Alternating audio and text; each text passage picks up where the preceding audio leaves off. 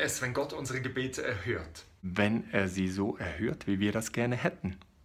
Oft erhört Gott unsere Gebete anders. Oft ist eine Gebetserhörung auch ein Prozess. Ein gutes Bild für diesen Prozess ist Bambus. Genau, dieser Bambus. Ich habe gelesen, wenn du einen Bambus pflanzt, dann geschieht lange überhaupt nichts. Du siehst gar rein nichts. Nada. Niente. Eigentlich hast du das Gefühl, dass nichts geschieht. Das kann ganz schön frustrierend sein. Was du nicht siehst, ist, dass der Bambus nach unten wächst, dass ein riesiges Wurzelwerk anlegt. Aber du siehst davon nichts.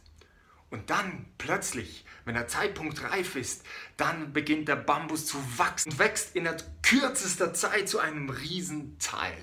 So erhört Gott ganz oft auch Gebet bei uns. Weißt du wieso? Gott handelt oft so, weil er Geduld hat. Geduld hat mit anderen Menschen. Unsere Gebete involvieren ganz oft andere Menschen.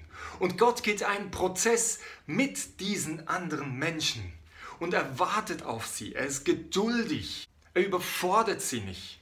Er überrennt sie nicht. Das heißt, Gott erhört unsere Gebete in Zusammenarbeit auch mit anderen. Und deshalb brauchen Gebetserhörungen oft etwas mehr Zeit. Wir lieben Gottes Geduld mit uns, oder? Aber wir hassen es, warten zu müssen, wenn Gott geduldig ist mit anderen. Eine Gebetserhörung ist oft ein Prozess.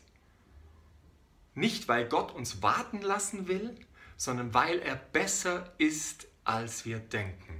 Zu dir und zu mir, aber auch zu ihm und zu ihr.